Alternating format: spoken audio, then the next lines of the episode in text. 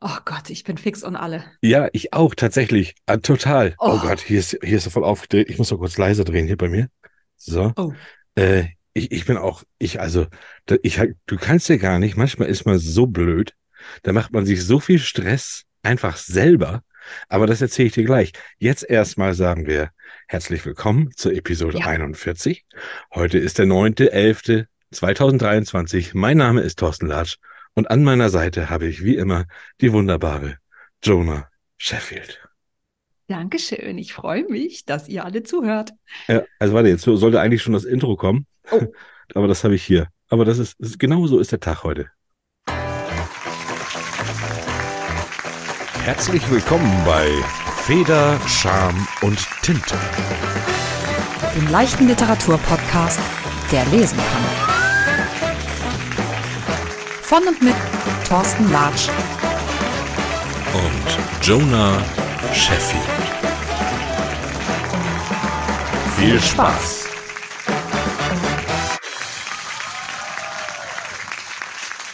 So, mit Spannung erwartest du jetzt sicherlich auf das, was ich erzählen will. Pass mal auf, Jonah. Ich wollte eben, ne? Ich habe heute hatte ich so die ideale Idee gehabt. Weißt du was, Thorsten? Heute geh mal raus aus deinem Studio hier, aus deiner Ecke. Setz dich mal schön, mach mal schön Podcast am Schreibtisch. Und dann habe ich hier schön so Sachen rausgeräumt und das Mikro und alles Mögliche, den zweiten Monitor runtergeräumt, wollte das alles schön an meinem Schreibtisch aufbauen und das hat so gar nicht funktioniert, ne? Überhaupt nicht. Der Mikrofonständer, der passte dann da gar nicht irgendwie. Dann habe ich den Tischständer genommen und der, der, der rutschte auch immer da runter, da sind die Federn murks. Dann auf einmal hat mein XLR-Kabel einen Knick bekommen und dann hat das nur noch geklettert und geklackert. Ey, das war so schlimm. Und dann war jetzt gar nicht mehr lange bis zur Aufnahme und ich musste alles wieder einfach zurückbauen. Das heißt, ich habe jetzt eine Dreiviertelstunde irgendwie Scheiße. nur gewühlt für nichts. Da steckt die Stimmung wie ein Luftballon. Ich habe richtig Schweiß gebadet. Mir lief der Schweiß aus der Mütze.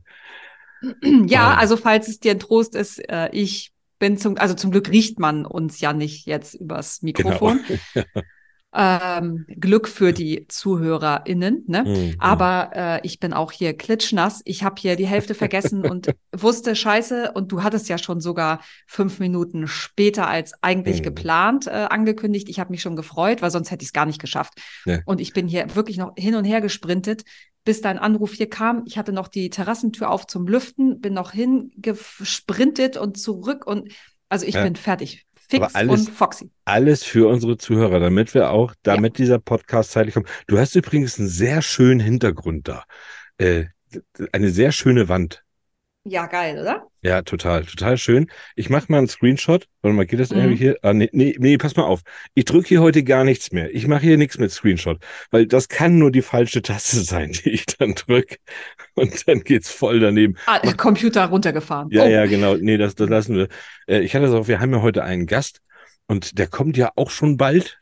Ne? Da, der, Ja. den, den haben wir dann auch, den habe ich auch ganz klar zeitlich getaktet. Vorher möchte ich mal was mit dir besprechen. Und zwar ist es ja praktisch, warte mal, wir haben ja auch diese, diese Rubrik hier.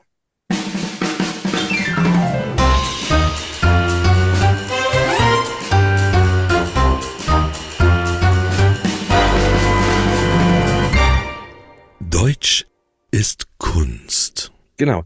Und ich hatte am Wochenende, Ah. Hat meine Tochter mich da so ein bisschen drauf gedacht, weil ich, ich, ich merke, dass das Kinder tatsächlich ja noch eher merken, was wir eigentlich für eine kuriose Sprache haben. Ja, ja, das stimmt. So, und zwar saßen wir im Auto und ähm, ich hatte sie abgeholt und dann habe ich nur gesagt, ja, ich fahre am besten über, über Itzehoe. So, ne? Und dann sagt Ja. sie, Papa, wieso, wieso sagt man eigentlich über Itzehoe? Und das ließ mich dann nicht mehr los. Und da habe ich gedacht, das muss ich mal kurz im Podcast. Das ist ja wieder typisch deutsche Sprache. Und ich habe das dann auch versucht, in andere Sprachen zu übersetzen. Da sagt man das ja auch nicht. Warum sagen wir denn, dass wir jetzt über Hamburg nach Hannover fahren? Wir fahren doch nicht da oben drüber. Das ist doch Zukunftsvision. Also was ist da los? Wieso, wieso sagen wir das? Ich habe Mhm. gegoogelt, ich habe recherchiert, ich habe es nicht gefunden. Nee, und das ist auch nicht das Einzige. Ne? Ich, ich hatte damals die Freundin von einem Kumpel, war, äh, kam aus Spanien. Mhm. Und der habe ich versucht, die fragte mich dann so, ja, zu, also zum Supermarkt, zu Aldi oder so, Ja. äh, zu einem Freund, aber nach Hamburg oder Ja. nach Mallorca oder auf eine Insel. Sie sagte, ich verstehe das alles irgendwie nicht. Und ich habe tatsächlich auch nicht hinbekommen, ihr das zu erklären. Und habe nachher einfach gesagt, du musst es dir einfach merken. merkte das, merkte das. Und genau, und da kommt ja noch dann hinzu dieses Über.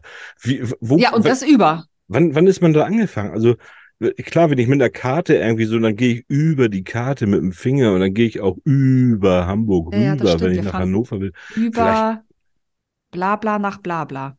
Aber ich sage ja nicht, ich fahre fahr hier, also, also auch im Englischen, ich fahre ja nicht over irgendwas. nee, stimmt. Also das ist ganz komisch. Und dann ist noch die, dann kam bei mir noch mehr und dann, dann habe ich nachher, da habe ich auch einfach aufgehört zu denken.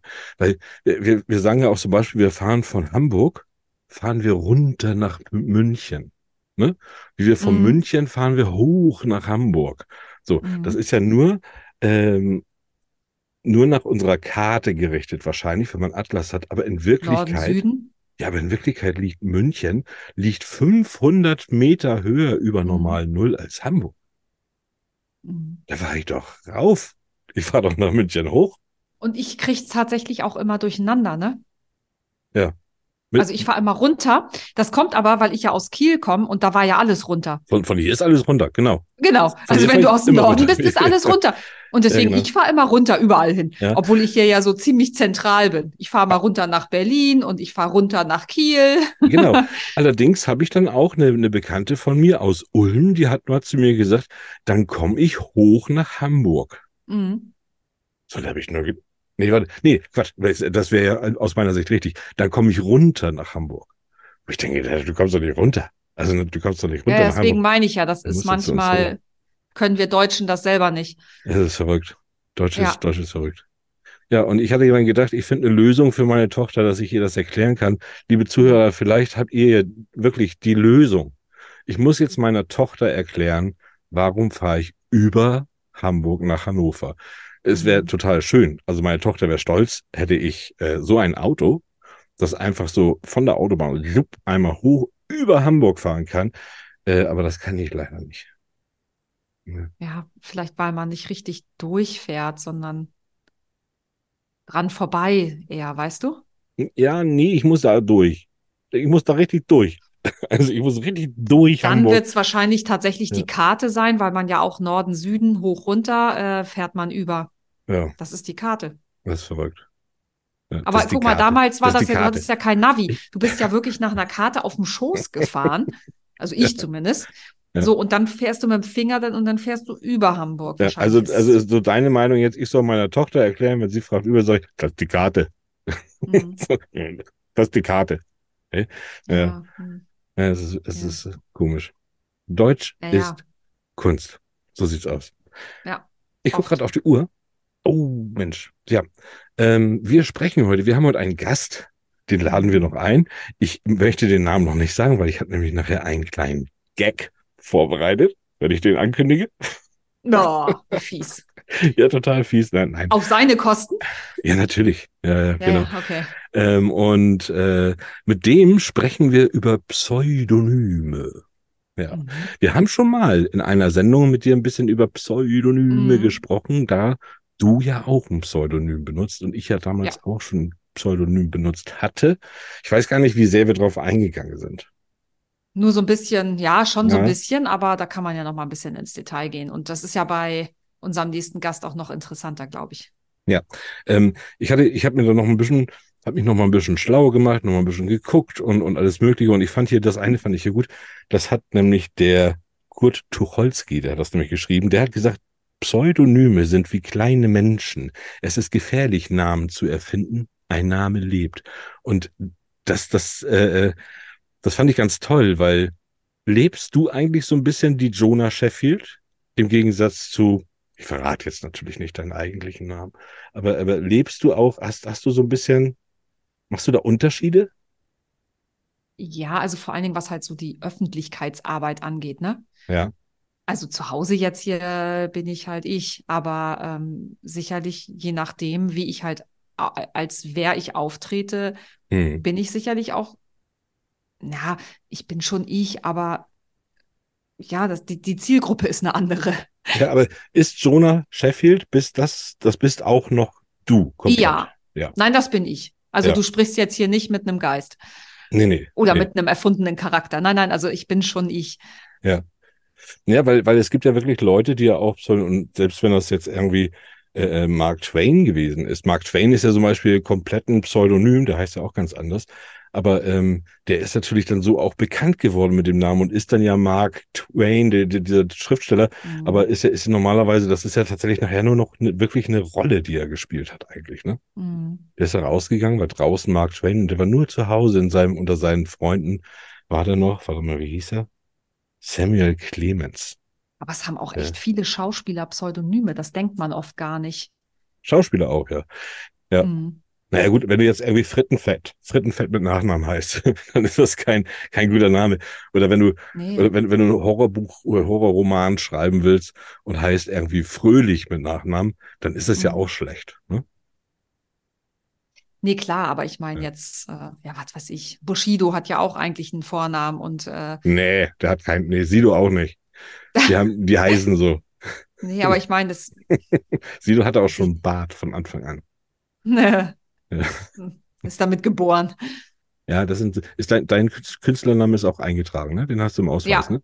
Ja. Mhm. Darfst du mit unterschreiben, das ist geil, ne? Darf ich mit Bankkonten eröffnen, alles. Ja, ja, Deswegen würde ich meinen auch niemals loswerden. Ich lasse ihn lieber mhm. nochmal aufleben, irgendwie mal. Ach, du hast den noch eingetragen? Ja, der ist noch drin. Nein, wie geil. Nee, das würde ich auch nie. Äh, m -m. Mhm. Der bleibt drin. Ja, wir sind gerade erst da, total kurz, aber wir machen jetzt mal eine ganz kurze Pause, weil ich hole jetzt einfach schon mal unseren Gast rein. Das passt nämlich gerade so schön. Ja, ist doch super. super. Du magst auch gerne Käse? Ich mag Käse. Ja? Käse ist meine Leidenschaft. Sag bloß. Ja, ehrlich. Ehrlich jetzt? Ja. Du nimmst mich auch nicht auf den Arm? Nein, ehrlich. Ich auch, doch. Du auch? Ja, sicher. Mein Käsetiger. Oh, mein Käsekätzchen. Mein Gottsohlchen. So, da sind wir schon wieder. Ganz kurzes Päuschen und ich habe ja versprochen, dass wir jemanden mithaben hier heute. Und jetzt, und jetzt möchte ich, ich möchte das jetzt sagen, Jonah wartet schon. Ne? Also bei uns kommt das Christkind schon heute. Herzlich willkommen, Martin Christ. Hallihallo, einen schönen guten Abend. Oh Gott.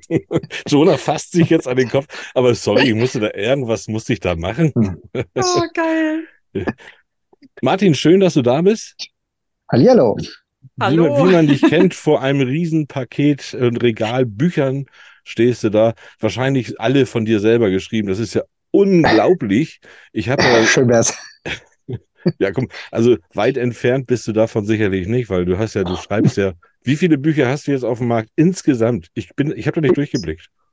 Ich weiß es nicht, ich hab's, hab's irgendwann nicht mehr gezählt. Ich, ich ganz ja. ehrlich, äh, so, so viele sind es jetzt auch nicht, aber ich, ich würde mal sagen, es sind jetzt so um die 80 oder so. Aber gut, ich meine, ich, ähm, ich mache den Job ja auch schon fast seit 30 Jahren, also ähm, ja. da kommt dann einiges zusammen.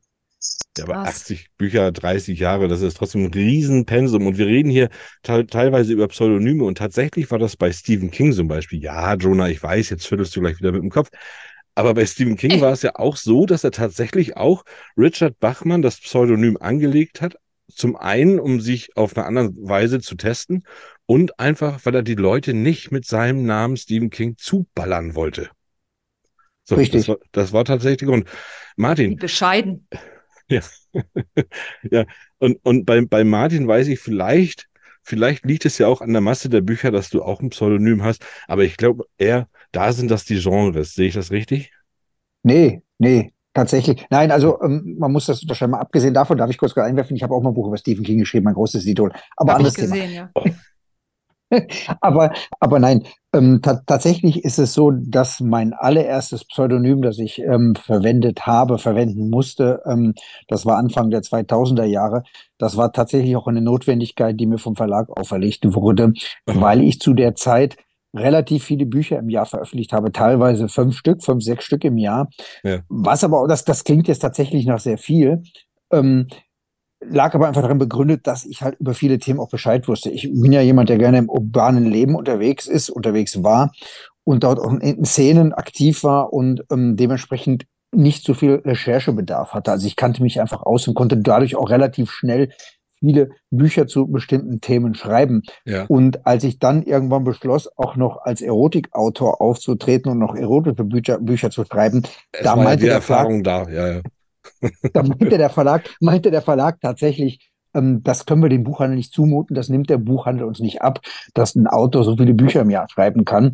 Und dementsprechend wurde dann äh, äh, vom Verlagsassistenten, Verleger und mir äh, beschlossen, dass wir da ein Pseudonym suchen müssen. Und naja, so ja. kam es dann tatsächlich zu meinem allerersten Pseudonym Anfang der 2000er Jahre. Das war damals Christoph Brandhurst, ähm, der dann auch tatsächlich viele Jahre lang als der Erotikautor galt. Es ist nicht so, dass es ein geschlossenes Pseudonym war. Also wir haben es von Anfang an offen gelassen. Ja. Aber ähm, es, es, ja, also es funktionierte, es äh, hat getaugt. Äh, Im Nachhinein würde ich sagen, war ich ein bisschen unglücklich damit, weil ähm, dieses ganze Pseudonym entstand an einem feuchtfröhlichen Abend äh, vom Verleger und mir. und ähm, es war halt einfach so, ich dachte, ja gut, äh, äh eine Zeit später, dass einfach ein ähm, Pseudonym für den Erotikautor Christoph Brandhorst nicht unbedingt ja. so nicht so prickelnd ist. Also, und der arme Andreas Brandhorst freut sich wahrscheinlich auch nicht so sehr. also es, es war einfach im Nachhinein äh, war der Name ein bisschen unglücklich. Ich meine, es funktioniert, die Bücher verkaufen sich gut. Ja. Allerdings, so im Nachhinein muss man sich ja fragen, vielleicht hätten sie sich noch besser verkauft, wenn es ein bisschen anrüchigerer oder prickelnder Name gewesen wäre als Christoph Brandtus. Deswegen habe ich damals auch beschlossen, sollte ich jemals noch in die Bedouille kommen und nochmal ein Pseudonym brauchen, da mache ich mir nüchtern ein paar mehr Gedanken. ja, genau. Ich habe vorhin schon gesagt, also ich möchte ja auch keinen kein Horrorroman lesen, wo der Autor irgendwie Steven Fröhlich heißt oder so. Ne? Also das ist schon, Eben. muss man schon, schon ein bisschen anpassen. Aber ist es denn so, ich meine, ich, wir sprechen jetzt die ganze Zeit hier ja auch mit Martin Christ und ich hätte dich auch irgendwie, ich habe dich auch so, so gespeichert und ich hätte dich auch nie irgendwie anders angesprochen, weil ich auch ganz spät erst wusste, dass du gar nicht Martin Christ eigentlich bist. Ich denke mal, es gibt ganz viele, die das tatsächlich auch gar nicht wissen, ne? Nee, weil, weil im Prinzip ich als äh, Marcel Feige, wie ich ja tatsächlich heiße, ähm, gar keine Bücher mehr schreibe. Also es war quasi mein Einstieg in, ins Buchgeschäft, in die Buchbranche. Ja. Meine ersten Sachbücher äh, waren tatsächlich alle als Marcel Feige, auch die Biografien, die ich dann später geschrieben habe über Nina Hagen, Sido, Kurt Cobain, Mahatma Gandhi, ja. Teto Theo und, und, und, die waren alle als Marcel Feige. Ähm, und bis zu dem Moment, wo halt der Christoph Brantus dazu kam. Und ähm, viele Jahre später, wie gesagt, kam ich dann tatsächlich nochmal in die Situation, dass ich ein weiteres Pseudonym brauchte. Und ähm, naja, der Martin Christ war halt äh, äh, das, ähm, was ich eigentlich auch immer machen wollte, nämlich Krimis und Thriller schreiben. Das war mhm. das, was mein Kindheitstraum war, wo ich eigentlich äh, 20 Jahre lang drauf hingearbeitet habe. Und ja. dann war der Moment gekommen und ähm, naja, eine Zeit lang, Zeit lang bin ich äh, dreigleisig gefahren, sprich äh, äh, Marcel Feige hat Sachbücher und Biografien geschrieben, der Christoph Brandtus noch ein paar Erotikbücher, aber der Martin Christ war halt mit den Krimis und Thrillern aktiv. Und ja. ähm, es war aber klar, dass das kurz so lang das Thema werden wird. Und ähm, naja, dadurch hat sich der, Christ, äh, der Martin Christ durchgesetzt und die anderen sind so mehr oder weniger auf der Strecke geblieben. Ähm, viele meiner Leserinnen und Leser aus den ich sag mal, alten Tagen, die wissen es und ähm, die wissen, wer dahinter steckt. Aber ich sag mal, alle Neuleser, so die, ich sag mal, die letzten fünf, sechs Jahre, äh, in denen ich halt fast ausnahmslos nur noch als Martin Christ auftrete, nehme ich wahrscheinlich auch nur noch als Martin Christ wahr. Also du, ja, das ist, für mich, ist, äh, für mich gibt's dich ja tatsächlich zweimal, weil ich habe tatsächlich damals, du hast ja praktisch, du hast ja meine Bibel geschrieben. Ne? Du hast ja, ja, I don't I don't have a gun von Kurt hm. Cobain geschrieben so mhm. und und da eine bin, Bibel. Ja ja und da, da die habe ich glaube ich glaube ich irgendwie sechs oder sieben Mal gelesen so ne so als so das, das äh, und, und, da habe ich noch damals gedacht, und da, darum beneide ich dich auch, dass du das so schaffst, weil man, man will da ja so viel drüber sagen, drüber schreiben, über diesen Menschen und so. Man, man, mhm. man, so, und ich weiß ja auch so viel, und du machst, du machst das einfach und bringst das in so eine Biografie rein. Und ich kannte dich als Marcel Feige. Äh, mhm. Da wusste ich noch, dass du das warst damals, als ich das die ersten Male gelesen habe. Und ich weiß auch, dass ich irgendwie mal gegoogelt habe und habe gedacht, okay, aha, da hat er noch was von Haaren. Na gut, okay. Und gar nicht weiter geguckt. Und dann habe ich dich als Martin Christ kennengelernt und wusste aber gar nicht, dass du das bist. Und das, letztens hattest du einen Post gemacht mit diesem Buch, da habe ich nur gedacht, so, hä? Genau. Mal, was will der damit? Was will, was will der damit? Was ja gut, also er, er, er, kommt ja, also du kommst ja aus dem Journalismus, ne? Deswegen eben. Ich war vorher noch zehn Jahre als äh, Journalist unterwegs, Chefredakteur Stadtmagazin, im Musikmagazin und ähm, naja, aber es, es, es war mein Einstieg in, in die Schreiberei. Also äh, mhm will nicht lange ausholen, aber ich, ich wollte halt immer schon schreiben. Schon als kleiner Junge habe ich Geschichten geschrieben und mein Traum war es immer, spannende Geschichten zu erzählen. Aber ähm, das war für mich als Kind und Jugendlicher nie wirklich so fassbar und greifbar, dass man damit Geld verdient. Und hm. bin eigentlich nur durch Zufall dann äh, durch eine Lokalzeitung äh, dazu gekommen, zu schreiben, tatsächlich zu schreiben, damit mein Taschengeld zu verdienen. Und ähm, Dadurch bin ich in den Journalismus gerutscht und habe gemerkt, okay, damit kann ich Geld verdienen mit der Schreiberei und bin erstmal im Journalismus geblieben. Aber wie gesagt, immer im Hinterkopf, eigentlich möchte ich ja meinen Kindheitstraum erfüllen ähm, und äh, spannende Geschichten und Bücher schreiben. Und da habe ich dann bist, einfach. Hm? Ja? Bist du auch dann einer der wenigen Autoren, die hauptberuflich auch Autor sind? Also jetzt nicht im Self-Publishing, du bist, du schreibst ja bei Verlagen. Nee, nicht aber, mehr. Ach so, im Self-Publishing. Ich, ich, war 20 Jahre Verlagsautor bei Ulstein, Goldmann und habe bei Heine veröffentlicht ja, genau. und, und, und. Aber habe mich vor sechs Jahren tatsächlich ganz bewusst dazu entschlossen, ins Self-Publishing zu gehen. Aber ja, ich lebe seit 25 Jahren, lebe ich vom Schreiben. Mhm. Ja, okay. Ja, du machst auch, du also, machst also vom Bücherschreiben. Vorher, vorher, vorher war ich Journalist. Ja, ja. ja. Ja. ja, aber du hast ja auch natürlich auch ein Wahnsinnskontingent, was du da schreibst und dann ja auch noch liest. Also man sieht ja auch bei dir, du, deswegen, deshalb ist ja dein Bücher, du stellst ja wöchentlich neue Bücher vor. Also ich mache hier einen Literaturpodcast mit Jonah zusammen und schaffe das während dieser ganzen Zeit nicht ein Buch zu lesen. Aber ich bin dran. Äh, du, du, du schreibst ja mit der einen Hand und mit der anderen Hand liest du dann die Bücher. Wie Krass. ist das denn, wenn, aber wenn du sagst, so diese Pseudonyme sind so, weil das so ein bisschen Thema ist auch heute, sind dann so, so ein bisschen äh, mit einem Glas vor der Nase passiert. Aber Martin Christ, wie, wie kommt man denn auf den Namen? Kannst du das mal so ein bisschen, wie, wie, wie ist der naja. entstanden? Wie, wie gesagt, ich, ich, ich äh, hatte mir damals nach Christoph Brandhorst äh, äh gesagt, wenn ich nochmal äh, äh, an den Punkt komme, dass ich ein Pseudonym brauche, dann mache ich mir mehr Gedanken. Und das ja. war tatsächlich bei, mein, bei meinem Wechsel von Goldmann zu Ulstein. Ich war vorher mit meinem Roman bei Goldmann, bin dann zu Ulstein gewechselt und bei Goldmann war ich tatsächlich noch ursprünglich als Marcel Feige. Mhm. Und ähm, äh, war da aber nicht wirklich glücklich, bin dann zu Ulstein gewechselt. Meine Agentin hatte mir äh, einen Vertrag bei Ulstein vermittelt und ähm, ich war aber noch bei Goldmann unter Vertrag. Und ähm, dementsprechend brauchten für, für Ulstein schon ein Pseudonym. Und das war halt so der Moment, wo ich dachte, okay, jetzt ist es soweit, jetzt bitte nüchtern bleiben und dir ja. äh, Gedanken machen. und ähm, der, der, der Punkt ist der, ähm, tatsächlich heiße ich Marcel Henry Martin Feige. Ja. Das ist mein, das ist mein voller Name.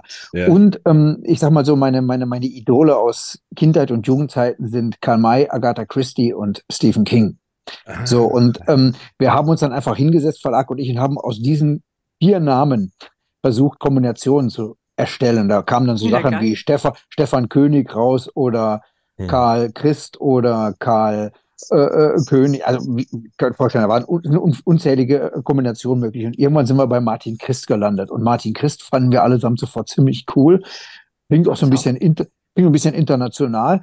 Und äh, das war es dann einfach. Der Name war dann gesetzt, also quasi Verbindung aus meinem tatsächlichen Namen Martin und Christ als Abwandlung von Agatha Christie. Und ja. ähm, naja, in, inzwischen ist ja nun auch ein Roman äh, von mir im Anglo, ans Angloamerikanische übersetzt äh, und ähm, das passt halt. Es ist ein internationaler Name, der, der, ja. der, klingt aber auch in Deutschland noch nicht so, ich sag mal, extremst anglizistisch und ähm, passt. Und das, das war einfach die Entstehungsgeschichte dann, ja, äh, das, das wo ich gesagt habe, das, das muss ein Name sein, der auch was mit mir zu tun hat. Ja, das ist ein guter Gedanke und so ist es ja bei dir auch Jonah. Bei Jonah Sheffield äh, ist ja ganz klar, der ist ja so international der Name, den kann ja, den kannst du ja überall, wo der draufsteht, kannst du den genauso aussprechen, so ne? Genau wie mhm. Martin Chris dann wahrscheinlich so. Ja.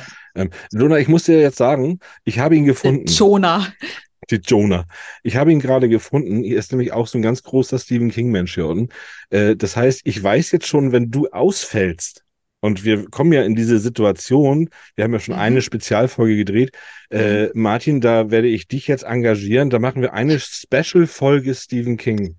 Ähm, ich habe damals, ich habe damals auf der Stephen King Fanpage die News geschrieben. Ich habe eine Sammlung von 1400 Stephen King Auflagen gehabt, amerikanische, englische? Erstauflagen, ja, ja, alles mögliche. Ja, und wirklich auch die teuersten von von äh, von bis dabei und ähm, also die Edition Fantasia und was nicht alles. Äh, Habe ich alles runter reduziert, aber war auch riesig dabei irgendwie so. Und ich glaube, da bist du dann der richtige Partner, um da mal eine Sondersendung zu machen, Jonah. Wenn, wenn Gerne, bin ich dabei. Mhm, mhm, Über Stephen King immer. Ja, ja, genau. Also ich ja. äh, liebe Stephen King auch, aber ich wäre da wahrscheinlich trotzdem raus, weil ihr da, glaube ich, mir ein bisschen voraus ja, seid. Du guckst ja nur die Filme. ich habe auch Bücher gelesen von Stephen King, so ist es ja nicht. Äh, äh, Martin, du, du schreibst ja, oh nee, das machen wir gleich. Nee, das mache ich jetzt. Du schreibst ja sehr, sehr extrem. Ja, mir wird gerade hier die Zeit angesagt. Wir müssen gleich ein kleines Päuschen einlegen. Ähm, du schreibst ja sehr extreme Sachen. Also als Martin Christ oder natürlich auch deine, deine Erotikbücher. Das ist ja alles, alles immer extrem. Wie ist dein eigenes Leben? Ist das, ist das, ist das so öde und trist, dass du so extreme Sachen schreiben musst? Oder, oder ist das auch so extrem? Ist ruhiger geworden. Ist ruhiger ist geworden. Ruhiger geworden. Ja, nee, ich bin, bin, bin, seit sechs Jahren Vater und das hat schon einiges verändert. Ja, ähm, ja. Also ähm, grund, grundsätzlich lässt das, lässt das definitiv einfach im, im Laufe der Jahre nach, äh, muss man einfach ganz ehrlich sagen. Also ja, durchaus, ich war, wie gesagt, eingangs äh, äh urban, ziemlich viel unterwegs. Clubkultur war für mich eh so das Ding. Ich bin äh, Ende der 80er, Anfang der 90er quasi sozialisiert worden mit Techno und Haus. Mhm. Erstmal im Rheinland, dann später in Berlin. Und ähm, das war halt einfach mein Ding. Und da, da kann man von eins zum anderen, von, von, von, von der von der Techno-House-Szene, äh, die ja nun auch sehr hedonistisch lebte, äh, in, in, in die Erotik-Szene, Erotik-Branche, Tattoos, Piercing, also sind alles so die Themen, die mich da irgendwie förmlich angezogen haben. Ich sehe es ja bei dir auch. Du bist ja, ja da auch. Ähm, und ähm, es ist und es verschwindet ja gerade. Ähm, jetzt, nein, also es ist halt einfach, es, ich will nicht sagen, dass ich es extremst getrieben habe, aber ähm, ich war schon irgendwie in der Clubkultur schon gut unterwegs, aber ähm, halt einfach, das sind auch Dinge, das kannst du nicht irgendwie äh, exzessiv bis, bis ans Ende der Tage durchziehen. Irgendwann wirst du einfach ruhiger und hast auch noch irgendwie andere Bedürfnisse, andere Interessen. Und äh, für mich war eh Literatur und Schreiben eh auch immer noch das große Dinge nebenher. Mhm. Ähm, und ähm, als, als es dann auch mit dem Bücherschreiben anfing, war das so, so, so eine Gratwanderung. Ich habe viele, viele, viele Bücher über die, über die Szenen und äh, über die äh, über das Lifestyle geschrieben und über Milieus, aber ähm, ähm, ich habe mich natürlich auch sehr viel mit Literatur beschäftigt und äh, da, da waren auch häufiger mal die Abende jetzt auf der Couch äh, als ja. dann irgendwie noch unterwegs und ähm, nee, also es, ist deutlich ruhiger jetzt geworden. Aber ähm, ich sag mal so, Kontakte und Beziehungen sind immer noch da, die irgendwie helfen, wenn da Recherchebedarf ist. Und das, das ist schon sehr wichtig und sehr hilfreich. Aber man wird einfach im Laufe der Jahre doch ein bisschen ruhiger. Ja. Aber, aber man kann von dem zehren, was man erlebt hat. Ja, genau. Auch, und, auch literarisch dann. Und genau, und irgendwo, irgendwo lebst du das da so auch noch ein bisschen weiter wahrscheinlich, weil es gibt natürlich, es gibt ja die, die natürlich unheimlich viel recherchieren müssen, weil die dann so extrem schreiben wollen. Da sind das viel Fantasien und so. Und bei dir ist es halt einfach, äh, einfach das Leben auch ein bisschen, was du gelebt hast und haust da wahrscheinlich immer noch einen drauf.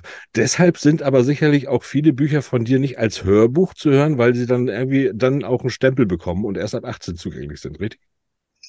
Äh, also die Erotiktitel, ja, hm, es hat, das muss ich gerade überlegen, wann ist denn erschienen? Äh, in, äh, letztes Jahr auch ein Erotiktitel von mir, ex, eigentlich doch sehr hart. Die gibt es tatsächlich auch als Hörbuch. Also ja. würde ich jetzt so pauschal nicht unbedingt sagen. Ja. Wie ist, ist denn dann, das? Ist dann, ja. darf ich auch einmal was? Du, du sollst. ist denn äh, Erotik auch in deinen Thrillern immer so ein auch ein bisschen mit Thema. Also manche, bei manchen, in meinen Büchern zum Beispiel, findet das eigentlich gar nicht statt. Wollen die Sci-Fi-Leser, glaube ich, auch nicht unbedingt so lesen. So, so sehe ich das zumindest. Wie ist das denn so bei dir im Genre? Also baust du das ja, ein bisschen mit ein? Definitiv, also ähm, mhm. äh, gerade hier natürlich in Berlin ist ja auch ein heißes Pflaster, was äh, die Erotik und die Rotlichtbranche äh, betrifft. Ähm, ähm, aber also grundsätzlich gibt's diese Themen, äh, die finden in meinen Romanen statt. Äh, Menschenhandel auch. Äh, das ist halt gerade hier auch die Nähe zur tschechischen Grenze, äh, wo ja auch sehr vieles passiert. Es ist alles, äh, äh, findet alles in meinen Romanen statt, weil die halt auch sehr ähm, nah an, an solchen, äh, an gesellschaftlich relevanten Themen dran sind. Aber ähm, grundsätzlich, ich meine, äh, Krimi, äh, Krimi und Thriller, äh, Verbrechen, äh, Gewalt, äh, er hat ja immer auch so einen Ursprung aus, aus Leidenschaft und äh, Liebe und insofern, das, das sind einfach Themen, an die man nicht vorbeikommt, gerade in Krimi und Thriller, finde ich, weil ähm, ja, das ist halt einfach es Mensch, gibt, ich, Mensch ein.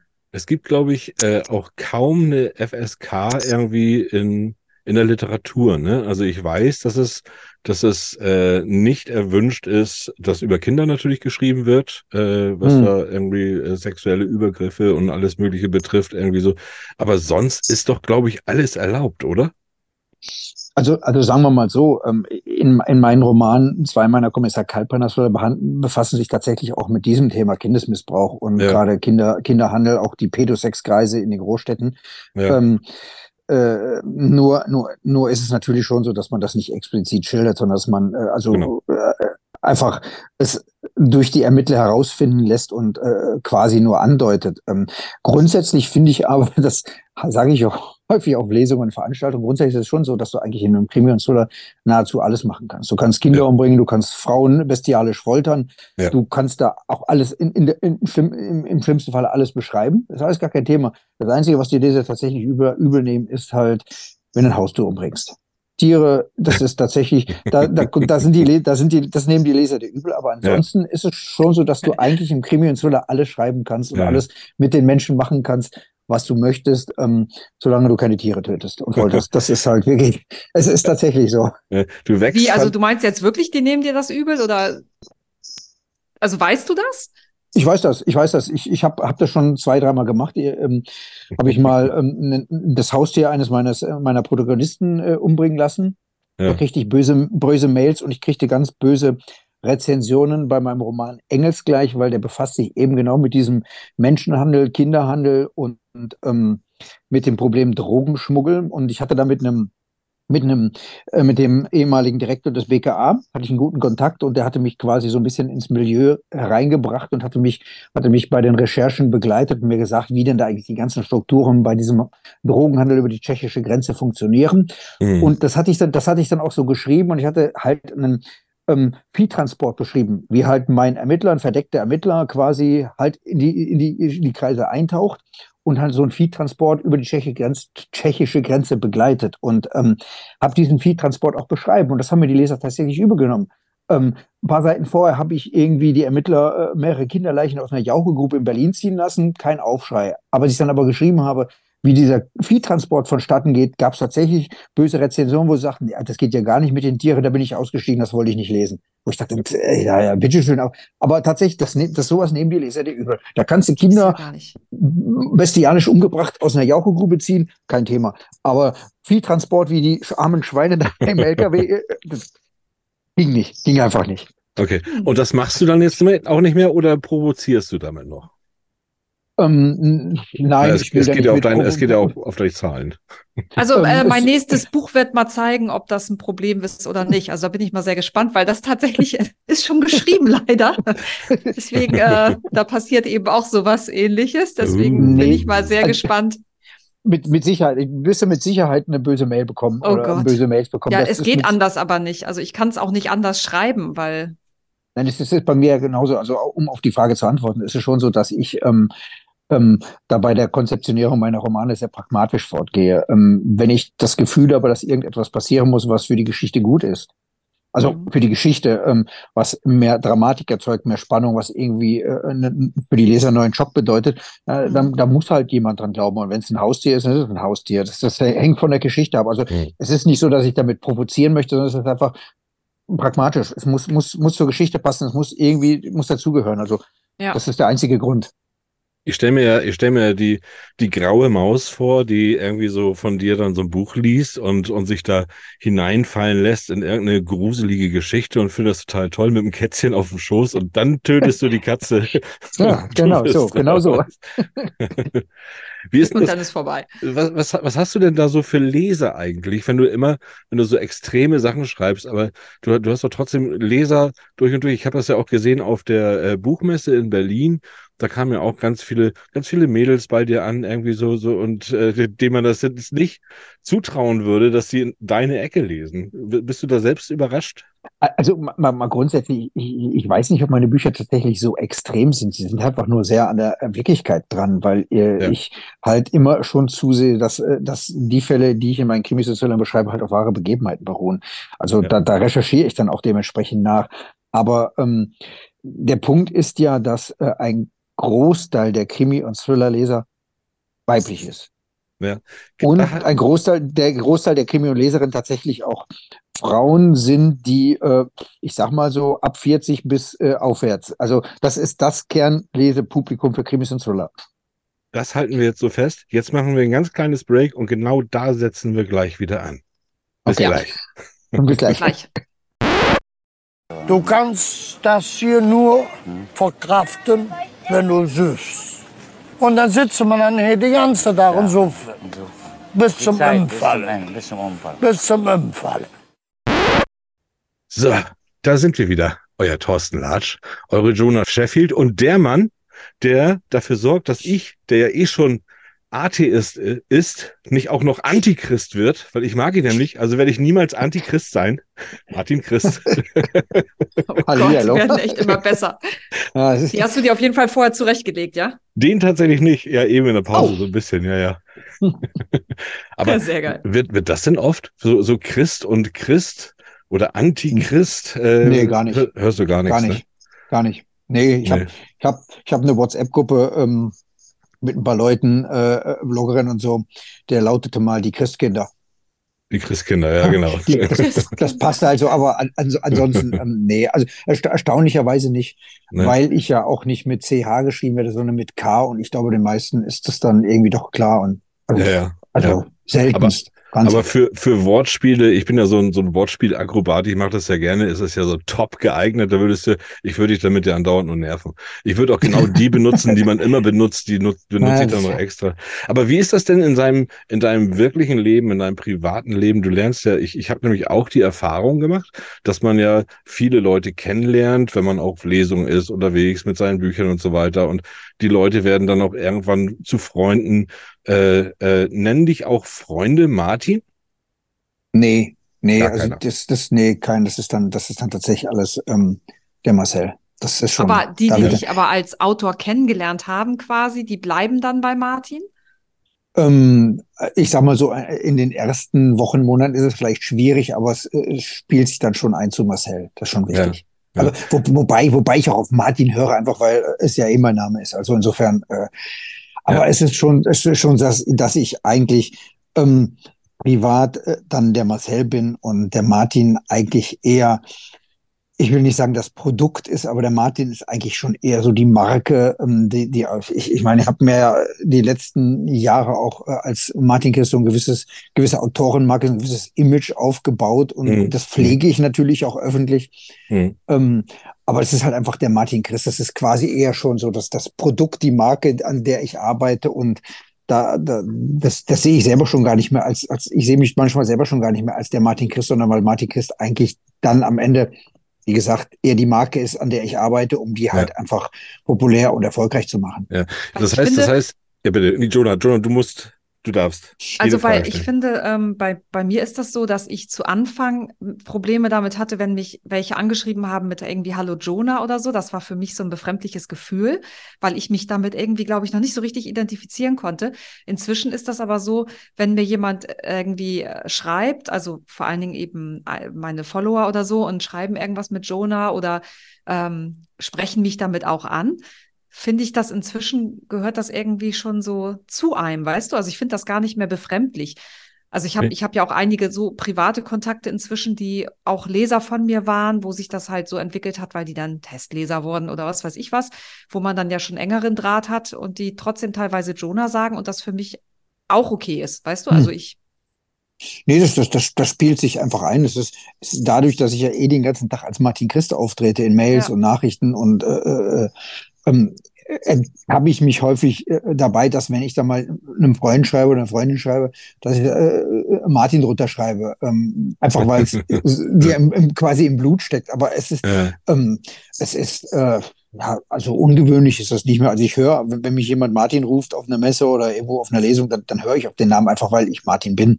Genau, das meine ich. Das ist nicht mehr so, dass man sich dann so irgendwie als jemand anderes fühlt, oder? Es gehört nee. irgendwie so zu einem. Also ja, der Martin, definitiv. also der Martin ist auch trotzdem, auch wenn das eigentlich ein Produkt ist, ist der Martin auch bis auf 100 Prozent du. Naja, ich, ich, muss, ich, ich muss das ja nach, ich bin ja der Martin, wenn ich auf einer, wenn ich auf einer Lesung bin oder auf einer Veranstaltung und ich dort als Martin Christ auftrete, dann ja. würde ich jetzt mal behaupten, ist es tatsächlich so, dass ein Großteil der Leute ähm, äh, mich eben nicht kennt oder beziehungsweise nur als Martin Christ kennt und sich gar nicht so sehr mit mir auseinandergesetzt hat, einfach weil sie nur die Bücher von Martin Christ lesen und ja. dann auch nur Martin Christ sehen wollen und sich ansonsten ist ja meistens so, man setzt sich auch nicht unbedingt so viel mit, mit einem Autor auseinander ähm, wenn man nicht gerade irgendwie glühender Fan ist. Und ähm, mhm. dementsprechend trete ich dann schon als Martin Christ, äh, Christ auf und bin dann auch Martin Christ, einfach weil ähm, das ist ja der, den die Leute in dem Moment dann auch sehen, sprechen wollen. Ja, ähm, ja. Und ich, ich stelle mich auch nicht hin und fange das jetzt ständig an zu korrigieren, sondern ich bin einfach Martin Christ und die Leute wollen halt Martin Christ und dann kriegen sie Martin Christ. Das ist ja also, ganz einfach. Ja, also ich hatte schon, ich hatte da tatsächlich ein Problem mit. Und das ist vielleicht, äh, ist man dann irgendwann über diesen Punkt weg, so wie du auch, Jonah. Weil wenn ich über Jonah, das hatte ich vorhin auch das Gespräch mit ihr gehabt, wenn ich äh, über Jonah spreche mit anderen, dann sage ich auch nicht Lisa oder wie auch immer sie in Wirklichkeit heißt, äh, sondern dann sage ich, dann, dann sage ich auch Jonah.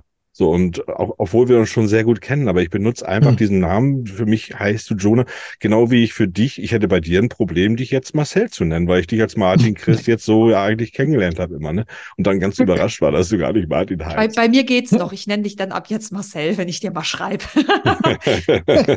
Nein, es ist, ist völlig in Ordnung, nehme ich dir auch nicht kommen. Äh, wie gesagt, ich höre auf den Namen, ich bin, bin ja öffentlich auch Martin, also insofern. Aber ich ja. selber persönlich, wenn ich hier sitze und arbeite, dann, dann ist es halt einfach die, die, Autorenmarke, die ich irgendwie äh, äh, an der ich arbeite und das ist dann im Prinzip nur so ein Produkt. Aber klar, wenn das Produkt äh, öffentlich irgendwo auftritt, dann ähm, ist es halt der Martin. Aber ist das auch ein anderes, ist das denn auch ein anderes Schreiben? Wenn du jetzt weißt, du schreibst ein, ein Buch, ein Roman von Martin Christ, ist das für dich ein anderes Schreiben? Versetzt du dich da in eine andere Lage? Veränderst du dich da irgendwie innerlich, wie auch immer, äh, als wenn du einen äh, ein Erotikroman schreibst?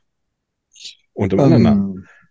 Ähm, der Punkt ist ja der, dass ich, dass ich, dass ich, dass ich ja jetzt seit, äh, lass mich nicht lügen, seit, was habe ich denn? Ich glaube, ja doch schon seit zehn Jahren eigentlich nur noch ausnahmslos äh, Krimis und Thriller schreibe als Martin Christ. Mhm. Also ist da für mich eh kein Switchen mehr. Ähm, aber auch schon die Erotik-Thriller, damals waren ja auch viele Erotik-Ratgeber und Sachbücher dabei. Ähm, also es war, glaube ich, nur ein Bruchteil war, äh, waren Erotik-Romane.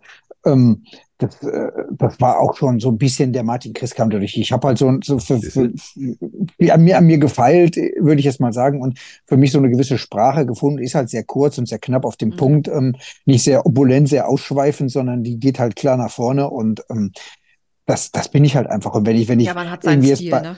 Ja. Eben, genau. Wenn ich bei Insta irgendwas poste und schreibe oder wenn ich irgendwie äh, jemandem einen Brief schreibe, dann, dann ist das quasi schon in mir drin. Also, ja. wenn, wenn man jetzt nicht gerade irgendwie dem Finanzamt irgendwie einen Brief schreiben muss, ähm, äh, wo man dann tatsächlich ein bisschen ausführlicher oder ein paar Dinge äh, äh, erwähnen muss und ein bisschen anders schreiben muss, ist, ist eigentlich alles der Martin Christ immer, der schreibt, weil das bin halt einfach ich, das ist, das ist meine Sprache, ist meine, meine Schrift und ähm, das, also da gibt es keinen Schalter, den ich dann anknipse. Wenn ich mich hinsetze und einen Text schreibe, dann ist das einfach immer Martin Christ. Wie gesagt, ich stelle stell mir gerade so, stell so Martin Christ vor, äh, Fan beim Finanzamt vor, der dann von dir eine, eine, eine Mail bekommt, eine ganz wichtige und so, und die dann komplett auseinander. Und hier, ich habe eine Mail von Martin Christ, man nimmt die dann und liest die dann praktisch so wie, wie ein Thriller praktisch. Also ich ja. muss, ich muss gestehen, also äh, bisher würde ich behaupten, ich habe noch keine Fans beim Finanzamt, was man da bisher so an Kommunikation erlebt hat. nee, das ist auch schwierig, das ist auch schwierig. Es gab ja auch mal, äh, Stephen, kommen wir mal auf Stephen King zu sprechen, in Sachen Pseudo Pseudonym, da gab es ja auch äh, George Stark zum Beispiel, ne? Der hat ja, und der hat das ja nur, ich weiß nicht, Jonah, kennst du das? Hast du den Film gesehen? George Stark. Der Film heißt Stark. Und, ja. Äh, also äh, ja, ich kann es jetzt nicht zuordnen, aber ja. Äh, das, und das ist auch richtig stark, weil ja tatsächlich er in seiner Rolle praktisch äh, äh, vor sich sitzt und dann und dann unter hm. seinem Pseudonym dann ja schreibt. Das ist ganz, ganz irre, ganz, ganz hm. irre. Ja. ja, der Roman es hat halt, ich meine, hat halt auch sehr vieles von, von King selber, aber gut, viele, ja. viele, viele Romane von King äh, haben ja mit Schriftstellern zu tun und ich glaube, da verarbeitet King selber sehr vieles. Und ja, ja. Ähm, also häufig, häufig, ja, stimmt schon. ja. Wir wollen mal, wir wollen hier mal vom, vom Thriller oder vielleicht kommen wir auch wieder zum Thriller hin, aber ich habe ja eine Andeutung gemacht, dass wir hier immer so ein kleines Spielchen spielen. Ich weiß nicht, ob du das kennst. Ich spiele mal unser Intro ab. Was Schiller noch wusste, aber der Papa nicht mehr. Alte Sprichwörter in neuer Auflage. So, die Zuhörer kennen es mittlerweile alle. Wir legen alte Sprichwörter halt neu auf. Wir gucken mal, dass wir eine neue Herkunft, eine neue, keine neue Bedeutung unbedingt, aber eine neue Herkunft finden. Und da habe ich dich ja darum gebeten, uns ein Sprichwort mitzunehmen, dass Jonah und ich hier uns betteln können. Und danach habe ich auch noch ein Sprichwort, weil ich natürlich auch mal möchte, dass der Gast sich mit Jonah bettelt. Wo, wo, wobei, ich, wobei ich gestehen muss, ähm, ich hatte jetzt Redewendung im Hinterkopf. Äh, nicht, ja. dass ich da irgendwas falsch verstanden habe. Also ich habe jetzt kein Sprichwort, sondern eine Redewendung. Ja, ja. Jetzt, ja. Alles gut, alles gut. Die jetzt ähm, bei mir ähm, auch äh, zufälligerweise, es passt halt zufälligerweise gerade auch in meinem aktuellen Roman, an dem ich schreibe, kurz mal gefallen ist und ich dachte, die werfe ich jetzt mal so in den Raum, wobei ich fast befürchte, dass sie vielleicht bei schon mal gewesen, äh, irgendwie von gewesen ist, dass sie schon mal behandelt hat, aber zumindest äh, sagt äh, eine meiner Figuren äh, zu einer anderen, dass da ein Mann ins Gras gebissen hat es passt halt zu mir, zum Krimi und Thriller. Ich weiß nicht, ob er das schon mal hatte, aber die Redewendung ins Gras beißen. Äh, wenn jemand ins Gras beißt. Also die Redewendung, wenn jemand ins Gras beißt. Wo kommt das her? Also der, der Ursprung, den werden wir natürlich jetzt, ich weiß ihn ja, Jonah, weißt du das auch, wo der herkommt? Ja, ja, ja. Ja, möchtest du anfangen? Soll ich anfangen? Das ist mir, mir gleich. Fang du mal an. Wie immer. Ja, also im Grunde ist das so, dass äh, Hunde ja immer Gras fressen. Das kennt man ja. Ne? Bei den Hunden ist das ja, hat das ja was mit dem Reinigungsprozess zu tun, dass sie das halt machen, um sich zu übergeben. Und irgendwann haben sich das halt damals die Menschen äh, auch abgeguckt von den Hunden und äh, gedacht, okay, es scheint ja eine heilende Wirkung irgendwie zu haben und haben dann halt ins Gras gebissen. Allerdings sind sie bei diesem Versuch dann auch gestorben. Und äh, weil das an also vielerorts geschehen ist, hat sich dieser Begriff tatsächlich etabliert, ins Gras beißen. Äh, man stirbt, weil man ins Gras gebissen hat, weil das für uns Menschen leider tödlich dann endet, wenn wir das Gras essen. Okay. Ja, ganz simpel. Also eigentlich, ich, ich habe das anders gehört. Und zwar ist es hm. ja eigentlich so, dass jetzt, wir, wir benutzen das jetzt ja, wenn jemand das Zeitliche segnet, dann beißt er ins Gras sozusagen. Hm. Ne? Das ist ja die heutige Bedeutung. Früher war das anders. Äh, damals war das tatsächlich so, dass, dass die Menschen, die haben sich ja meistens auch auf dem eigenen Grund und Boden begraben lassen. Äh, haben aber immer vorher selbst getestet, ob sie denn da liegen müssen und ob der Boden auch gut ist. Und mhm. dafür haben sie ins Gras gebissen. Also die haben tatsächlich auf ihrem Grund sind die rumgekrabbelt und haben praktisch überall immer so eine Ecke Gras abgeknabbert, um zu gucken, mh, hm, hier ist am besten, hier ist sauber, hier schmeckt's mir, hier möchte ich begraben werden. Das war mhm. dann damals ins Gras. Ja, so, oh, ich bin kurz vorm Sterben. Ja, hast du denn schon ins Gras gebissen? Ja, hinten links. Und so und so, äh, daher, daher stammt das eigentlich. Ja. Geil. Ja, das war auf jeden Fall besser als meins. Aber wie ist denn der eigentliche Ursprung? Hast du uns den auch mitgebracht? Ja, es ist, es scheint ja aus der Antike zu kommen und äh, tatsächlich hat es sehr viel damit zu tun, dass sie in der Antike ja auch viele Kriege geführt haben und dass die Menschen, die Verwundeten dort einfach im Gras liegen gelassen wurden und sprichwörtlich ins Gras beißen mussten, weil sie gestorben sind ja. im Kampf, während des Kampfes. Und das ist der eigentliche Ursprung. Ja, genau. Und das also, ist aber, das ist doch gar nicht der Ursprung. Der Ursprung ist eigentlich gewesen, vorher haben sie dann ins Gras gebissen, um zu gucken, wo sie liegen. Also das ist noch. Davor war diese Hundegeschichte auf jeden davor Fall. Davor war die Hundegeschichte, die war in aus Spanien, ne? Wo kommt die ja, genau. Ja, ja. ja. ja und, schön. Heute sind sie, und heute sind sie Vegetarier. Ja, genau. Genau. Ich habe äh, auch noch was mitgebracht und zwar würde ich gerne wissen und ich muss dann tatsächlich gleich die Auflösung, die werde ich vorlesen, weil hier sind ganz äh, merkwürdige Namen, die es dabei gibt, die gehören aber dazu. Aber was ist denn, wann hängt man denn an einem seidenen Faden? Man hängt an einem seidenen Faden? Die, ja, die also, Redewendung an einem, an einem seidenen Faden hängen. Wo kommt das her? Martin, darf, Martin darf anfangen. Ja, also wenn Gast, ich morgens, ich wenn ich, wenn ich morgens mit meinem Hund immer hier im Park äh, äh, Gassi gehe, vor allem im Sommer, früh morgens, dann hänge ich auch immer am seidenen Faden, weil die Spinnen nämlich in den Gebüschen ihre Fäden gesponnen haben. Ja. Ach so, das ist ein anderer Begriff für Gassi gehen praktisch. Hast du schon am seidenen Faden gehängt? ja, habe ich. Ja. Nee, tatsächlich ist das ein Begriff, der kommt eigentlich aus dem antiken Italien, also besser, äh, um das noch zu spezifizieren, aus Pompeji. Die hatten da äh, eine riesige Seidenspinnerei. Und ähm, ja, da, da hing halt die, die, die ähm, Schmetterlinge, die mussten ja diese Seide, Seide spinnen, ne? Mhm. Und äh, die hingen halt da. Bei mir leckt das gerade so ein Aufnahmeritual. Ne? Der wurde dann äh, außen, das war so ein Riesenraum und der wurde dann aber von außen, da gab es so einen Zugang, wurde der da reingeschmissen einfach. Und der hat sich dann da komplett verfangen und hing dann da drin und hing dann am seidenen Faden. Daher kommt dieser Begriff eigentlich, der hing fest und, und äh, wenn er stürzen, gestürzt wäre, wäre er tot gewesen. Das ist leider auch ein paar Mal passiert. Und ja, äh, ja daher kommt halt dieser Begriff am seidenen Faden hängen. Ja. Ich hätte jetzt, äh, ich hätte jetzt, das ist ganz, du, du hast, bist sehr weit raus diesmal, Jonah.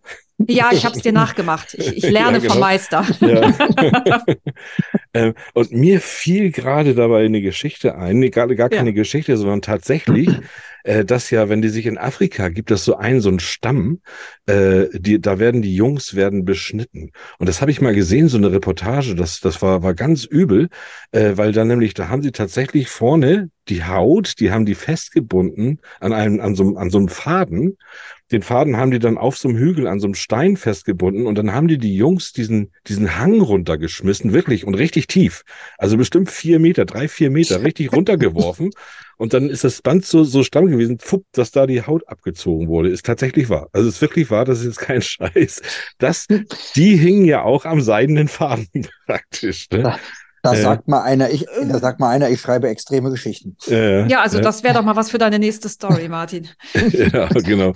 Ja, und realitätsnah auch. Ne? In, mhm. ja, in Wirklichkeit kommt diese Geschichte aber aus dem Griechischen und zwar äh, Damokles, der beneidete seinen Herrn, den Tyrann Dionys von Syrakus, um, um dessen Macht und umschmeichelte ihn mit den Worten, Dionys sei sicher der glücklichste Mensch auf Erden.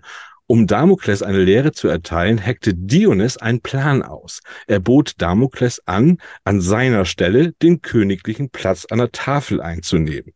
Heimlich aber ließ Dionys über Damokles ein Schwert aufhängen, das nur an einem dünnen Faden hing. Und damit wollte er seinem Höfling aufzeigen, welche Gefahren mit einer solch mächtigen Position verbunden sind. Und als Damokles dann beim Essen zufällig nach oben schaute und das Schwert entdeckte, verging ihm vor lauter Angst der Appetit und er räumte sofort den Platz.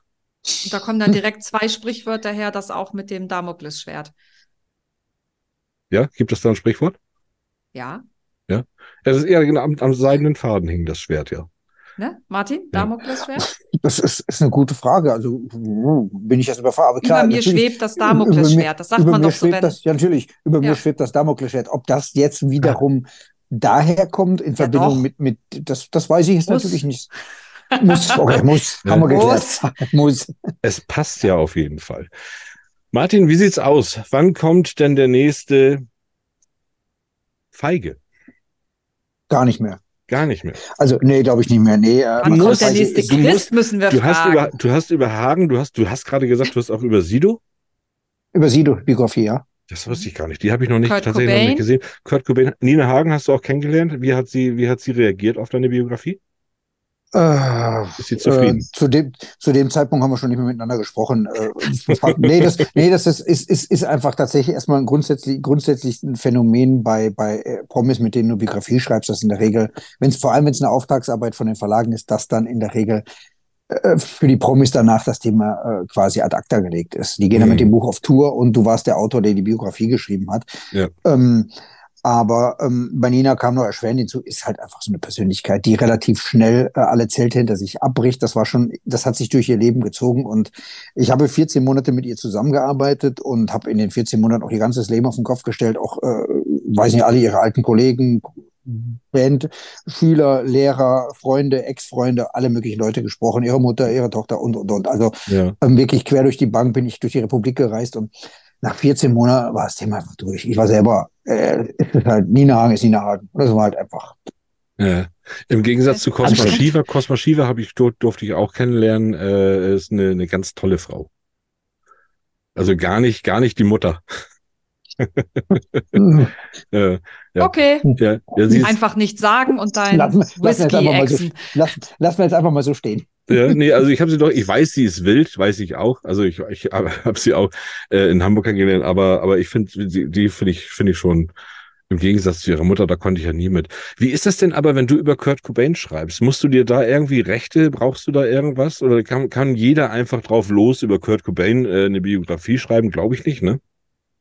Ähm, Brauchst halt meines, Quellen, oder? Meines Wissens schon. Du musst einfach nur recherchieren. Das sind äh, Personen des öffentlichen Lebens. In diesem Fall war er ja schon verstorben. Ähm, ja. Deswegen gibt es auch noch nicht mehr die äh, Option, dass du das noch autorisieren lassen musst oder dass da, ich sag mal so, solange du da jetzt niemanden irgendwie äh, persönlich beleidigst oder verletzt oder äh, da anderweitig äh, was, was schreibst, was, was da äh, zu Unmut führen könnte, kannst du da eigentlich eine Biografie schreiben. Ja. Ähm, und ähm, klar, ich, ich habe recherchiert, ich war in den Staaten damals äh, und äh, naja, also war, war spannend und man hat natürlich seine Quellen, man hat natürlich seine Kontakte oder sucht sich die Kontakte, die man dafür braucht. Und ähm, mhm. aber wie ist es dann bei dir, Martin? Es gibt doch diese äh, diese Serie, jetzt komme ich wieder zum Fernsehen, tut mir auch total leid, ich hätte vielleicht einen anderen Podcast machen müssen. Aber ähm, äh, über Kurt Cobains Tod, äh, dass in Wirklichkeit nicht er selber sich ja. die Kugel Gut, hat. dass du fragst. Und jetzt machen wir nämlich einen True Crime aus dieser ganzen Sache. So, weil nämlich es ist so viel Frage, Entschuldigung, Jonah, jetzt bist du endlich dran. Ich muss da, das ist einfach, äh, es, es ist, ist so unglaublich, ne? Ich es sind so viele Fragen gestellt worden. Und ich stelle jetzt schon das Frage nochmal einfach. Wie ist denn deine Meinung dazu, nachdem du auch recherchiert hast? War das es wollte ich doch gerade fragen. Ja, Entschuldigung. Ja, natürlich, natürlich, tatsächlich, tatsächlich habe ich, natürlich habe ich Kurt Cobain auf der Insel mit dem anderen, anderen aus dem Club 27 äh, getroffen und zufällig war da auch noch Michael Jackson anwesend. Ähm, also, ja, okay, muss ich noch mehr sagen. Nein, aber aber aber äh, die, die Gerüchteküche und ich finde ja. ich finde es einfach so, ich finde es einfach auch so überzeugend. Das ist so überzeugend, ja, so passend und äh, ja. Ah. Ja, gut, ich meine, das, das, das kann, das kannst du aber auch zu, ähm, zu, zu, zu Michael Jackson oder Elvis Presley oder wenn, wenn, wenn du da, es gab und gibt zu allem da irgendwie immer ein paar hm. und also, pff, nee, also, pff, also ich, ich, ich kann jetzt nicht sagen, dass meine Recherchen so weit gegangen sind, dass ich da jetzt äh, tatsächlich die Polizeiberichte gelesen habe und da angefangen habe. Ich stand vor dem Haus, ja. äh, in dem er zuletzt gewohnt hat, äh, vor der Garage, in der er sich erschossen hat. Da habe ich auch sogar ein Foto geschossen von mir vor der Garage. Aber, ja. ähm, aber ich meine, zu dem Zeitpunkt äh, lag die ganze Geschichte, jetzt lass mich nicht lügen, schon äh, Gott, mehr als äh, zehn Jahre, 15 Jahre zurück. Ja. Also, ähm, also Nee, es ist, das ist, also, nee. Also, das war jetzt nicht bin, so Thema deines Buches, mal, also da, der, der Biografie. Nein, also nein, nein, ich bin, bin, bin, nein.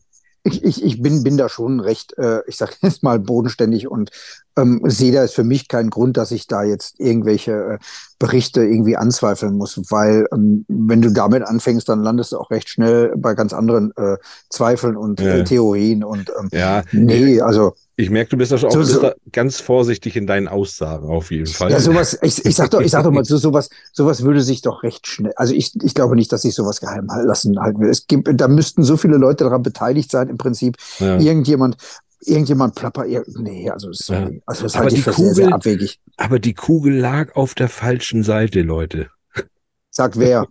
Naja, es gibt tatsächlich so eine, so, die, die, die mhm. Jonah meint, es gibt da so eine, so ja. eine Berichterstattung, relativ frisch. Ich glaube, die ist auf Netflix oder auf Prime zu sehen, äh, wo die das alles in Frage stellen und wo die halt wirklich auch so sehen, warte mal, das kann gar nicht so gewesen sein und äh, äh, das Gewehr liegt ja ganz anders und die Kugel da. Also das heißt, da muss irgendwie noch eine dritte Hand im mhm. Spiel gewesen sein und sowas. Ja. Das ist natürlich alles Mache natürlich so, ne? Aber, aber so wie sie das darstellen, ist das schon sehr, sehr fraglich und gut gemacht, muss man wirklich sagen. Ja. Aber das ist auch, man merkt aber auch, finde ich, ich hatte jetzt diese Dokumentation geguckt über Jens Söring, ne? Ich weiß nicht, du Kennst du das, Martin, die Story? Ich, ich, ich habe nicht die Dokumentation, aber ich habe den Podcast gehört. Da gab es ja doch mal einen vier- oder sechsteiligen Podcast ja, äh, über ihn. Mhm.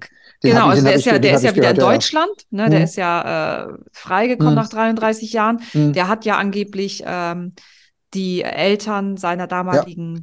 Beziehung mhm. umgebracht in den USA, hat den Mord auch gestanden, hat den dreimal, glaube ich, gestanden und hat den nachher ja dann äh, aber zu, hat das Geständnis zurückgezogen und meinte, er wäre es nicht gewesen, war, ist aber trotzdem für schuldig gesprochen worden oder schuldig gesprochen worden. Mhm. Und wurde dann nachher ja, weil äh, Merkel und was weiß ich was sich dafür ihn eingesetzt haben, äh, dann nach Deutschland ausgeliefert und war dann hier ein freier Mann, Diplomatensohn.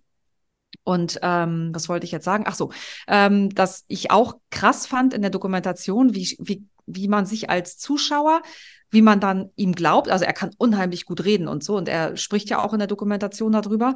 Und du glaubst ihm das alles, was er erzählt. Und dann mhm. kommt auf einmal, kommen so Gegenbeweise gegen das, was er mhm. dann da erzählt. Und dann, also ich habe bis zum Schluss, ich war hin und her und hin und her und wusste überhaupt nachher nicht mehr. Also die, die Doku war zu Ende und ich weiß jetzt gar nicht mehr, was ich glauben soll, mhm.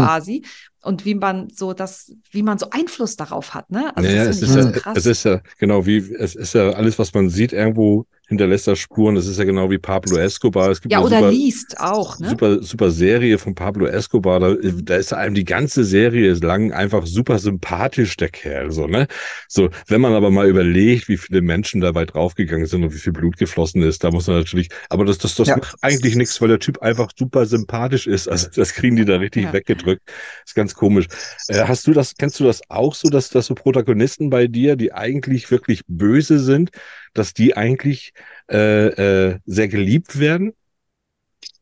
Also ich sag mal, der, es ist ja schon so, dass äh, niemand wirklich abgrundtief böse ist. Ich meine, äh, viele Autorinnen und Autoren wollen es ja in ihren Krimis und Thrillern, vor allem ihren Serienkiller-Thrillers, dass der äh, Bösewicht abgrundtief böse ist, dass mhm. es da überhaupt keine Schattierungen gibt. Aber gen genau das macht ja in meinen Augen der Reiz an so einer Geschichte aus, dass eben so ein Bösewicht eben nicht nur böse, sondern man, dass ja, man ihm auch ja. gute Seiten abgewinnen kann. Und das macht es auch für die Leser dann so schwierig, irgendwie ihn zu hassen und zu verabscheuen. Ähm, also das, das mache ich zumindest auch gerne in meinen Roman. Gerade jetzt Wobei ich immer ich diese, diese Kindheitssachen immer nervig finde. Inzwischen. Nee, das, das, das muss, das muss ja, das muss ja nicht zurückzuführen sein. Also gut, ich nee, meine, genau, bei diesen ganzen, das, das, bei diesen das ganzen ja Serien gerne gemacht, ne? bei diesen ganzen Serienkillern ist natürlich immer die traumatische Kindheit und und und. Aber ähm, das muss es ja gar nicht unbedingt sein. Aber ähm, äh, äh, ich finde es auch viel spannender, wenn halt einfach der Bösewicht eben nicht nur abgrundtief böse, sondern halt auch seine Züge hat, äh, an, an, wo, der, wo der Leser einfach an den Punkt kommt und sagt, okay, äh, ja, irgendwie mag ich ihn ja. Und das, das macht es mhm. ja dann, das macht den Roman ja noch viel spannender, weil mhm. dann, dann leidet man mit der eigentlichen Hauptfigur und hat dann noch diesen Bösewicht da, diesen Anführungszeichen Bösewicht gegenüber. Und ähm, man, man steckt dann als Leserin und Leser selber da in so, so, einer, so einer Grube, weiß nicht, äh, wie man aus dieser ja, Nummer genau. wieder rauskommt. Und das, das, das macht es eigentlich viel spannender. Ja, ja, meine, ja, meine Lieblingsfigur, hatte ich dir auch schon mal gesagt, schon ist zum Beispiel von The Walking Dead, ist Negan. Ich finde, es gibt keinen besseren Bösewicht, der jemals geschafft wurde, weil der aber trotzdem ja total sympathisch ist. So. Und er, er, er kämpft ja eigentlich auch nur für seinen Clan da und sowas alles. Und das ist auch, und wenn dann das auch in Büchern, wenn dann halt immer so diese, immer trotzdem dieser weicher Kern irgendwie mal wieder hochkommt und man weiß, ah, ist, er ist ja doch nur ein Mensch und das hat vielleicht auch einfach irgendwie seine Gründe oder bei dem stimmt einfach was nicht, warum hm. der so ist. Das macht dann schon ganz viel. Ne? Hm. Ja, wie viel? Naja, und, ja, bitte. Hm? Nee, und ich, ich meine, und dann, dann ist es natürlich noch umso spannender, wenn man eben nicht nur auf dieses Klischee zurückgreift. Ja. Und es, es war eine böse Kind. Klar, klar, machen wir uns nicht so. In den meisten Fällen ist es ja auch im realen Leben so, dass das nicht mhm. von Umgekehrt kommt, dass da tatsächlich irgendwas aus der Kindheit, aus der Jugend herrührt. Ähm, aber es macht es einfach spannend, dass man dann als Autor dahergeht und sagt, okay, es, ich mache jetzt mal eben nicht das Klischee, sondern setze mich mit dem Menschen noch ein bisschen mehr auseinander und versuche äh, ihm äh, andere Gründe für sein Dasein, für seine, für sein, für sein Handeln zu geben. Und ähm, das macht die ganze Sache dann für mich als Autor äh, spannender und für die Leserinnen und Leser natürlich auch, weil, weil es halt einfach kein Klischee ist, weil es nicht so das klassische, typische ist, was man eh immer vorgesetzt bekommt. Ja. Aber es ist ja. sicherlich auch schwierig, das jedes Mal neu zu entwickeln. Also kann ich mir vorstellen. Ja, ja, ja, ja, ja, natürlich, aber ähm, ich, ich sagte ja auch gerade schon, ich, ich, ich versuche ja schon in meinen Romanen, äh, gerade äh, meine Kommissar Kalbrenner äh, Thriller, ähm, meine inzwischen langlebigste Serie, ähm, die, äh, die wahren Fälle aufzugreifen und ja. ähm, wenn du da dann natürlich hinter die Kulissen blickst und recherchierst und dann noch die Leute triffst und äh, dann, dann, dann hast du die Themen eigentlich schon. Ja. Dann, dann, dann, dann, dann, dann musst du gar nicht mehr so viel erfinden, sondern kannst tatsächlich einfach, ich will nicht sagen schreiben, natürlich musst du es verfremden, du musst natürlich Orte, Personen, Namen, irgendwie alles ein bisschen verfremden, damit man sich nicht, damit die Leute sich nicht wiederfinden oder andere die Leute wiederfinden, mhm. wiedererkennen. Aber ähm, du hast die Themen dann eigentlich direkt vor der Nase und das, das, das ist halt schon, ähm, ja, schon interessant dann auch, weil man dann doch äh, tief in manche äh, Seelen reinblickt. Ja. Ich sehe gerade hinter dir, ich höre dir gespannt zu, aber ich sehe hinter dir, pass auf jetzt, pass auf jetzt, wie gut ich bin. Dattitz, Glas, Ich glaube, das andere ist schwarz. Dreh dich mal um. Habe ich recht? Äh, ich weiß, das sind die Kings hinter mir. Da sind die Kings hinter dir. Ich erkenne die alle, Jonah. Das ist, ist alles King, aber das liegt daran, dass meine Bücher chronologisch sortiert sind, von A bis Z nach Autorennamen und hinter so machst du das. Gerade ja. rein, steht halt rein, gerade ist gerade K. Ja. Ach so, das ist nochmal ein gutes Thema. Wir, also Jonah und ich haben schon mal über das perfekte Bücherregal gesprochen. Und äh, was auch noch spannend ist, wie ein Büchersammler seine Bücher sortiert. Ich habe ja mehrere Varianten auch schon ausprobiert. Ich finde es ganz schrecklich, wenn die Leute das farblich machen. Finde ich ganz. du, find, du findest doch nichts mehr wieder. Du findest doch einfach nichts mehr wieder. Nee, genau, genau. Nee, und äh, auch nach, nach, Autoren. Nach Autoren ist auch ist auch gut und wie dann und dann und chronologisch Genre. und so ja ja. Obwohl mhm. das bei King nicht leicht ist, die chronologisch zu stellen, weil man muss ja die Turmreihe normalerweise zusammenstellen. Hast du sie zusammen? Ja, mache ich ja auch. Mache ja, ich auch natürlich. Ja, ich das, das, dann, das, das läuft dann unter der der dunkle Turm unter D. Ah, guck.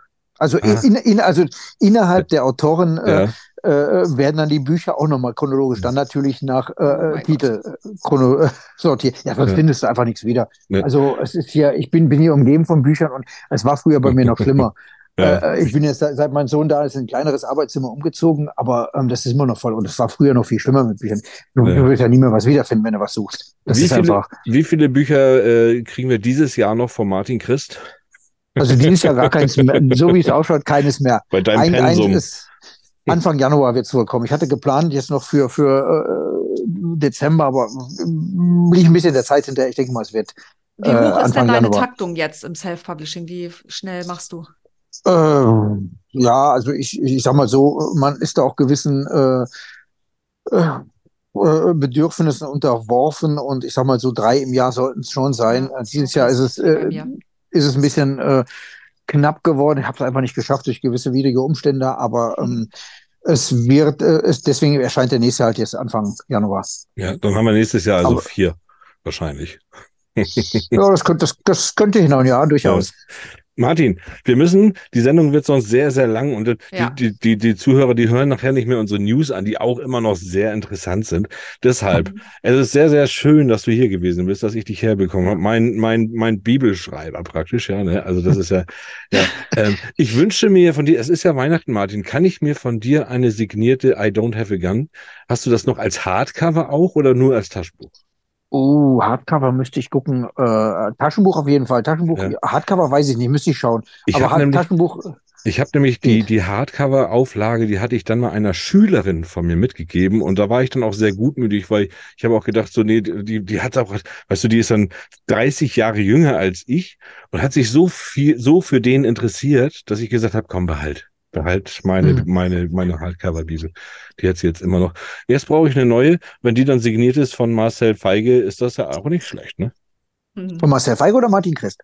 Nee, die muss von Marcel Feige signiert sein. ich, ich, ich, könnte ja auch noch den Christoph Brandus anbieten, aber gut. das ist ein anderer Roman, den verschenke ich dann. den Porno. Ja. Sehr schön. Schön, dass du hier warst. Ja, ja hat mich sehr gefreut. Ich danke. Ich danke. Ja, sehr schön. Und dann vielleicht hören wir uns hier mal wieder. Und wir machen eine Sondersendung. Sehr gerne, bin dabei. Super, alles klar. Bis dann, Martin. Danke. Marcel, Tschüss. Martin, äh, Tschüss. Wie, wie auch immer. Tschüss. Christoph. Christoph. Christoph. Tschüss. Tschüss. So. Ja, jetzt haben wir tatsächlich, äh, jetzt haben wir wieder nur noch neun Minuten. Nee, fünf. Fünf. Äh, guck, ich habe ja meine Kontaktlinsen nicht. Ich habe ja meine Brille. Leute, da haben wir uns schon wieder versabbelt. Das nützt nichts. Wir wollen euch auch jetzt nicht länger quälen. Ich muss Nein. hier nochmal zwei Geburtstage, will ich nochmal durchsagen. Ja, Dafür gibt es auch noch, noch mal einen ganz kleinen Song hier. Warte mal. Hier, da ist er. Happy Birthday to you.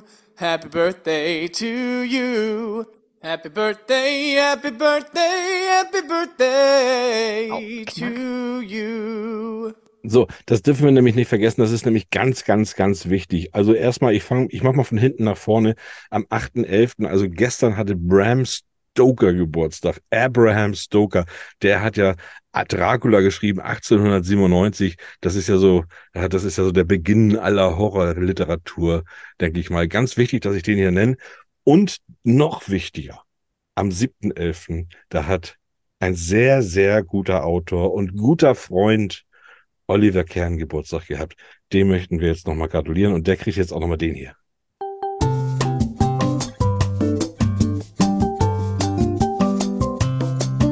Happy Birthday, lieber Olli. ja, ja. Die Verbundenheit, die kennst du gar nicht so, Jonah, der war auch schon hier im Podcast zu Gast. Ähm, den habe ich letztens, war der, der kommt ganz von da unten mhm. von, von da unten oder oben, wie auch immer, und ist zu mir nach oben gekommen. Äh, haben wir uns getroffen. Ganz netter Mensch, für den spreche ich ja auch immer ein paar Hörbücher ein, ein paar Kurzgeschichten und so. Olli ist ganz. Also herzlichen Glückwunsch, ah. Olli. Ja, ja, ja. Herzlichen Glückwunsch, auch von mir. Mhm. Und dann ja. müssen wir die News jetzt ein bisschen sein lassen, ne? Ja, ich glaube, wir schaffen es nicht. Ne, ich glaube, wir schaffen es nicht. Dann hauen wir sie vielleicht beim nächsten Mal wieder rein. Äh, ja. Ja. Also so ein stressiger Tag, wie der begonnen ist oder wie der den ganzen Tag war, der, der, der löst mhm. sich in so einem Podcast einfach auf, oder? Ja, das stimmt. Ja. Mir geht es jetzt stimmt. richtig gut. Mir auch. Das ist schön. Ich denke, jetzt, jetzt habe ich mich wieder entspannt. Ja, also, liebe Zuhörer, ja. nächste Woche habt ihr eine ganz entspannte Sendung, weil wir sind jetzt wieder entspannt. Genau, wir sind wieder ganz ruhig. Ja. Jonah, du ja. darfst verabschieden. Ja, ich freue mich, dass ihr alle zugehört habt. Wir hatten ja einen wirklich klasse Gast heute zu Besuch und äh, ich hoffe, ihr habt das genauso genossen wie wir. Und dann sehen wir uns nächste Woche Donnerstag. Adios. Gleiche Zeit, gleicher Ort. Tschüss. Tschüss. So, ihr Lieben, das war's schon wieder mit eurem Lieblingsliteratur-Podcast. Aber es geht weiter. Nächste Woche zur gleichen Zeit. Mit einer neuen Episode Feder, Charme und, Tinte. Tinte.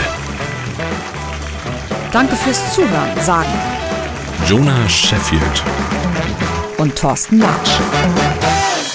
Bis, Bis bald. bald.